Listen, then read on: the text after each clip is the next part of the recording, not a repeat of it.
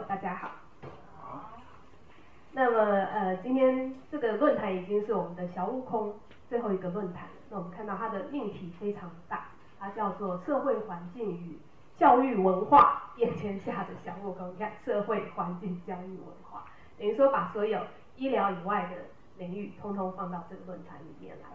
那因为我个人是呃学习环境规划设计出身的，所以我的角色就是呃介绍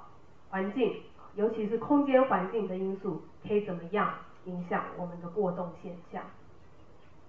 好，大家看到我的过动哈，都是有加引号的，呃，因为我想从昨天到今天，很多讲者讲师都已经呃分享了一个观点，就是过动它有被标签化、有被滥用的倾向，相当严重。那其实这也有一些历史的根据啊、我们看到画面中的呃这些人呐、他们其实是天才，但是他们都曾经被说是过动儿，包括爱因斯坦、呃微软的比尔盖茨这一位。奥运史上得过最多金牌的菲尔普斯，画家毕卡索，这个披头士的约翰兰农，还有华德迪士尼，他们小时候都被说是过动儿。所以啊，在一开始我想要先厘清界定，我们这边讲的过动到底是什么？啊，我要先把个人的意志拿出来讲。如果一个人想做一件事情，好，那他理当会专心啊。有注意力在这件事情上，如果他不想做，他不专心，他心浮气躁，他的注意力不足，是不是很正常的一件事情？对，所以呃，我想在这边我们要讲的过动，前提是这样子的：如果一个人他想做一件事情，结果却没有办法专心，啊，没有办法静下来，那才是一个值得注意的现象。但是今天我们看到很多很多的标签贴下去，我们并没有去。询问这个小朋友他自己的意志，或者是他自己的兴趣所在。那所以在这个前提之下，呃，我想要先把过动界定成是一种现象。我们现在就不要急着帮他贴疾病的标签，就说它是一种现象。就说，呃，有一些人，他们的确当他们想要做某些事情的时候，却出现不专注、心浮气躁的现象。那这个现象确实是存在的，但是它。呃，比方说我们现在看到过动好像很普及的样子，那大家都都就是看到很多报章或者是研究都说呃过动盛行盛行，那这个盛行又是怎么来的？呃，其实我个人是不知道有哪一个研究可以跨越四五十年的时间，比较说我们这一代人跟四五十年前的小朋友哪一种比较过动，我个人还不知道有这样的研究。呃，做这种长时间的这种行为研究是很不容易的。刚刚詹教授有提到，有一个哈佛大学，他们做了七十五年针对快乐的研究，这是非常非常罕见的研究。呃，针对过动，我不知道有谁这样做过。所以这件事情首先是值得存疑的。啊，但是同时，呃，或许的确有一些环境因素，它可能会促成过动。比方说，如果你的小孩吃到了含有过量农药的蔬果。那基本上这个叫做中毒，中毒的产生出来的症状可能是过动、注意力不足，就好像发烧一样，发烧它是一种症状，有很多很多的因素可能导致发烧。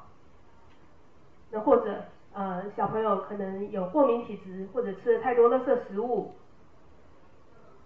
呃或者可能使用色素太多、防腐剂太多，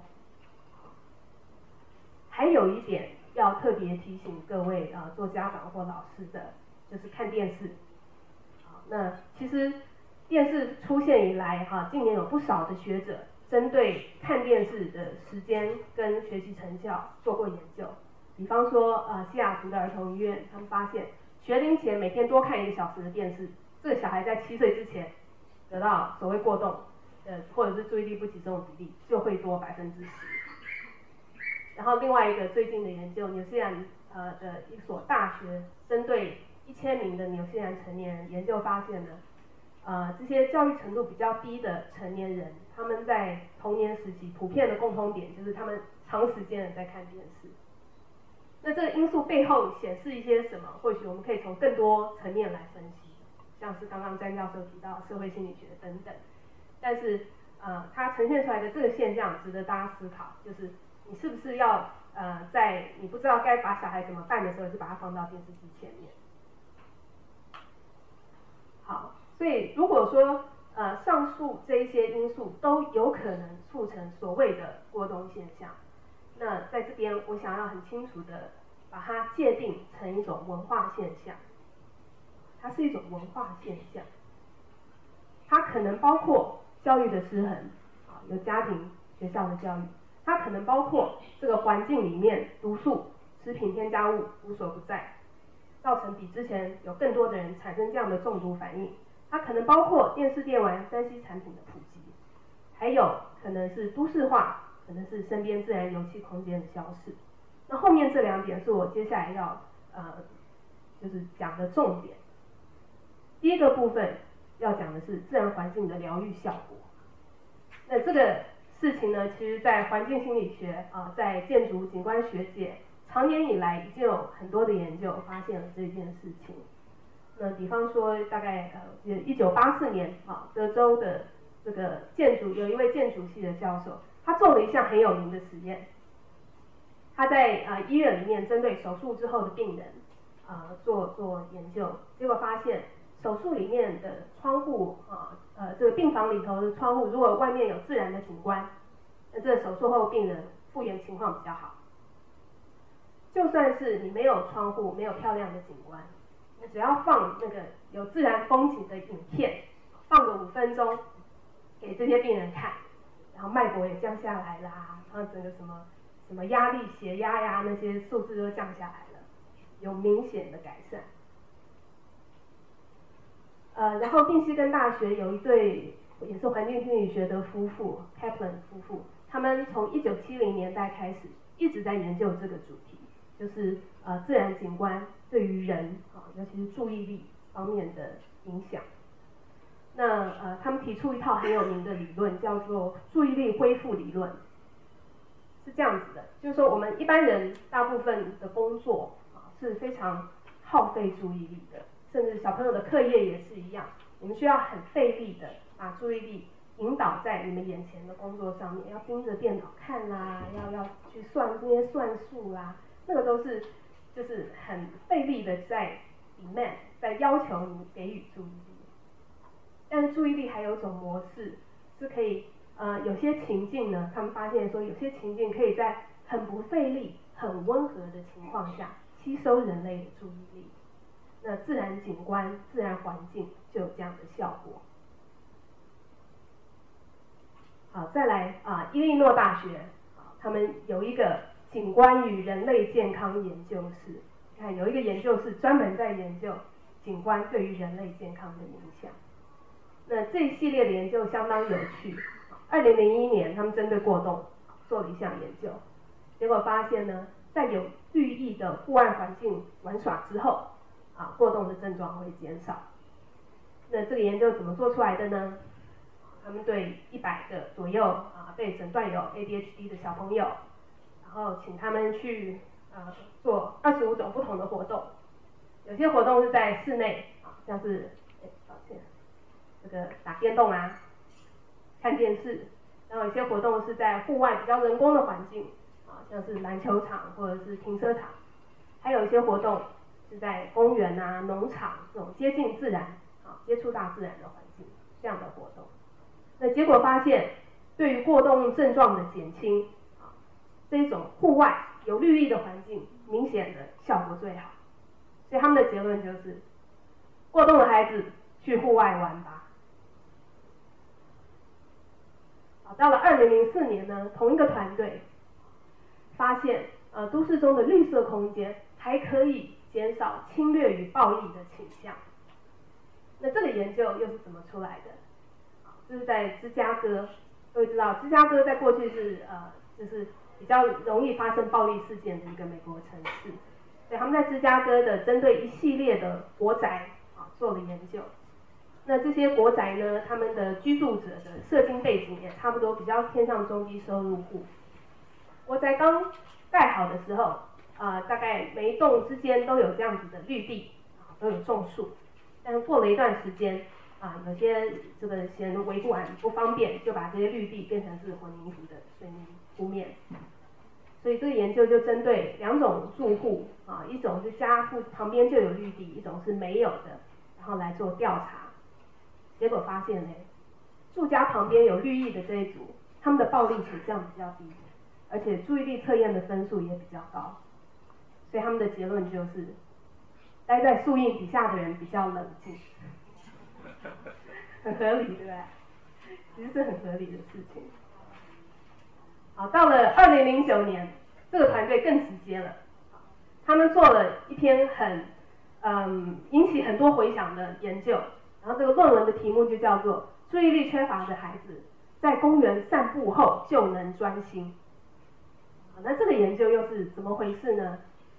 基本上他们找来一群七到十二岁的啊、被诊断有过动的小朋友，在不给予药物治疗的情况之下。也就是说在，在他们没有服药的情况之下，让他们去三种环境里面散步。一种环境是居家旁边的公园，公园绿地；一种是住宅区，还有一种是市中心的啊、商业大楼区。然后结果散步回来之后，让他们做那个注意力测验。出门之前先让他们做拼图啊，玩拼图，因为拼图很消耗注意力嘛。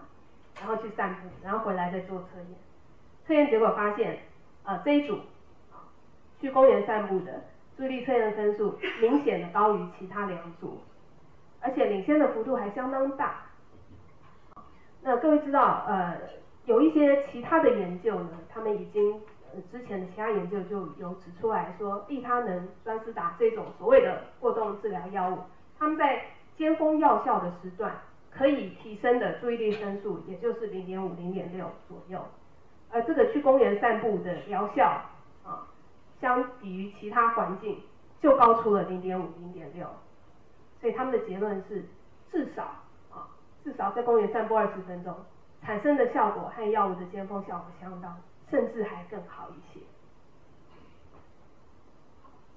那在第二个要强调的是，孩子需要容易互动的环境。什么叫容易互动的环境？啊、有一个很有名的理论，也是一九七零年代就出来的，啊、叫做环呃松散要素理论，一个建筑师提出来。他说呢，游玩中的创意跟发明和环境中可变要素的种类跟数目成正比，而所谓的松散要素是什么？就是那些很容易把玩、操弄、变化很多，但是不会预设说你要怎么玩它的东西。比方说沙子、水、泥巴、粘土、积木这些东西，这些就是所谓的松散要素。好，那各位不要小看这个理论，因为你如果回顾一下近年来有关教育改革也好，啊，有关呃这个产业的革新啊，台湾的软实力这些论述，讲来讲去都是在强调说，我们要让孩子有创意跟发明的能力。那这个或许就是一个答案。好，我们看到目前社区也好，公园啊，到处都是这样子的罐头邮局。那其实也没有什么人真的去针对小朋友做他们呃的行为调查，看看他们是不是相较于旁边的沙坑比较喜欢罐头游具。其实不是，我自己的观察结果会发现，小朋友其实你如果不去制止他，他们喜欢在沙坑里面玩。那还有一个理论。呃，美国心理学家 Gibson 这个也在环境设计领域很有名的，叫做环境启发力。什么叫做环境启发力呢？就是比方说，如果你记得你小时候上学的路上啊，有这种小土丘，然后小朋友就会很容易在上面这样蹬一蹬、跳一跳。然后如果旁边有植栽，然后有比较低的那个枝叶，然后你手就会想要去摸过去，对不对？然后看到哎这样的水管就很吸引人，你就很想要爬进去。那这一些环境啊，他们容易激发出某一些行动。那这些行动就是会让就是人自然而然的会想要跟环境互动，这样子的一种意志。那这样能够这样激发互动的环境，就是具有启发力的环境。那我们可以想想看，如果小朋友上学的路是充满了启发力的，如果他们在上学的路上可以敲敲打打，可以一路踢小石头，啊，可以，呃，一路追一个蝴蝶或追一只猫，然后到了学校的时候，已经获得了一些征服，已经有一些心满意足的感觉。那接下来再要他们在教室里安静坐上四十分钟，或许也不是那么困难的事情了。但是如今我们的校园大部分变成这个样子，这是一个没有松散要素的校园。大家有注意到吗？你小时候的校园跟现在的校园不太一样的。我不知道有没有小朋友抱怨过沙坑不好玩，但是你几乎找不到沙坑了。然后呃，土壤、植物接触这些的机会越来越少，取而代之的是人工草皮、PU 的这个跑道啊、硬式的铺面。那在这样一个很难互动啊，小朋友很难去控制环境、主导环境的情况之下，你怎么期望小朋友长大之后？可以去控制跟主导环境呢，这是很困难的。呃，那么我这边要分享一个案例，是一九七零年代啊，有一位景观建筑师，他在加州做了一个很大胆的实验，因为美国的校园啊，大部分也就是长这个样子，都是混凝土的，或者是柏油路面。那这一位 Robin Moore，他就在呃这个小学，把一大片原本非常枯燥乏味的操场，改造成。这个样子，充满绿意，还有一条小溪流，还有小瀑布，然后让水在那边循环。啊，那些技术其实很早就已经存在了，环境设计师都做得到。然后改造之后，发现哇，小朋友的活动变得非常多样。原本他们就只能在这边集合打球之类的，然后一改造之后，什么都可以，就是又钓鱼呀、又去水里玩啊，又爬树啊，反正就是所有的互动都会在这边发生。然后老师们也觉得说，哎，有了这样的环境，他们可以教小朋友，呃，什么水质监测啊、生物观察呀、啊，各种的环境教育也就非常自然的可以发生。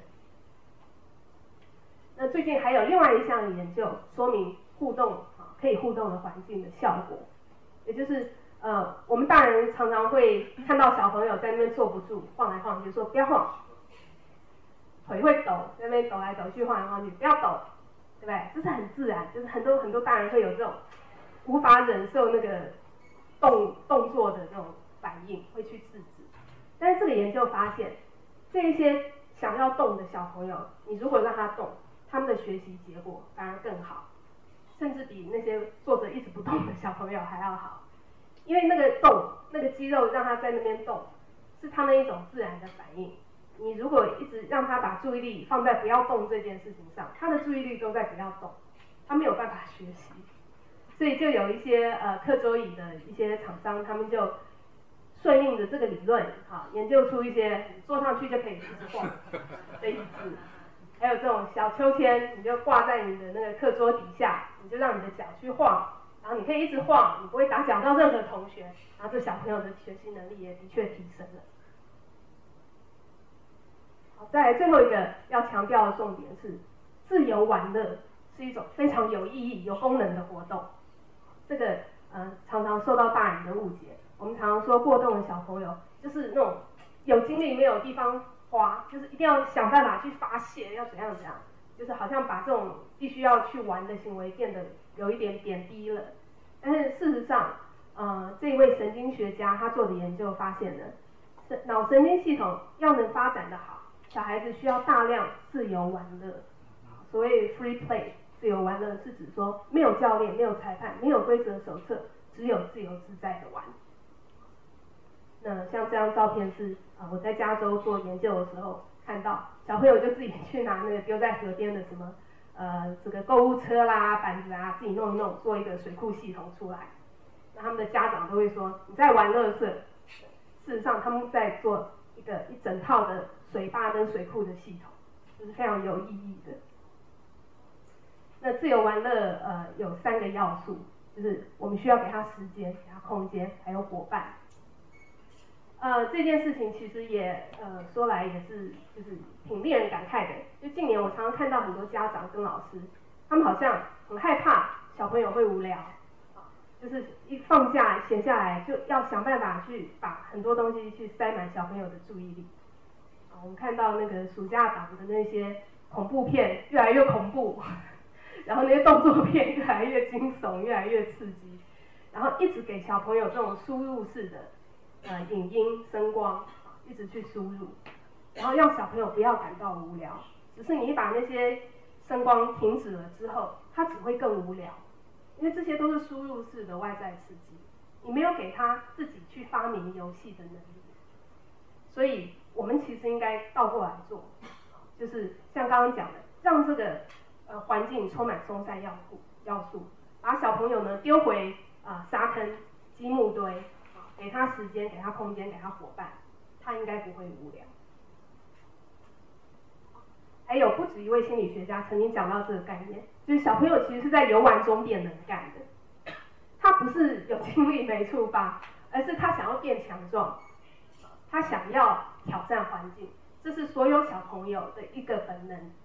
这是他想要生存的一种需求。那这种需求是需要被尊重跟认可的。所以，呃，像比方说这个小朋友他在打水漂，打过人的人都知道，这需要一点技术，对不对？你需要一点这个协调啊、肌肉啊，这个这个，这是需要训练的。那甚至小孩子跟环境互动。可以能干到什么程度，常常会让大人非常吃惊。这个是对，他在跳水。那这个跳水是怎么样的？这很多我把这个给很多大人看，他们都吓死这样子。也是做田野调查的时候发现，这是日本南部的一条河。这些小朋友为什么可以变得这么能干？你看像这样，它的环境其实是你要穿越一个马路，然后踩到这个护栏，护栏这边刚好有一块凹下来，然后你就把这个地方当成跳板。然后蹦，这样跳下来，大概三层楼高的啊，这样跳下去，而且一大群小朋友，然后跳完之后，他们还有个路径爬上来继续再跳。为什么小朋友可以变得这么能干，做这些让大家觉得都在特技表演的事情？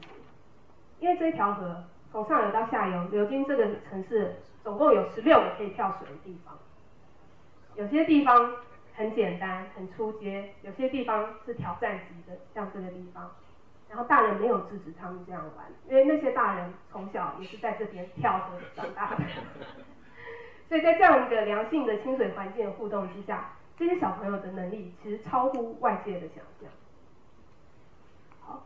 那呃还剩几分钟的时间，我想要分享一段影片，那这个是从 TED 节录出来的。啊、一个东京都的幼稚园的影片，因为各位可能会想说，我们都生活在这么 这个密度高的都市环境里，我们要怎么样导入自然的游戏空间？那这位建筑师他把我刚刚讲的一些要素融在这个幼稚园里面，那想给各位看一下。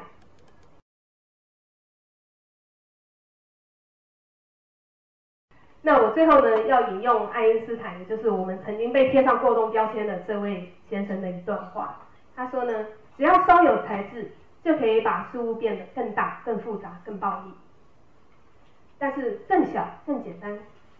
更慈悲，却需要一点天才，还有极大的勇气。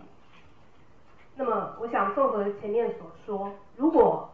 过动真的它是一个文化现象，它有很多很多可能的来源，那我们最不需要的，应该就是再把一些化学药物加进去，让这件事情变得。更大、更复杂、更暴力。我们要先了解它的原因到底是什么。那就纯粹就环境空间的观点来说，我想我们至少可以做这三件事情。第一个，让环境充满自然；第二个，让环境易于互动；然后最后，让孩子可以自由的玩耍。那我就分享到这边，谢谢大家。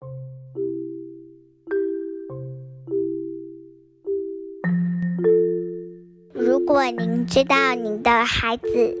亲戚、朋友、同事或邻居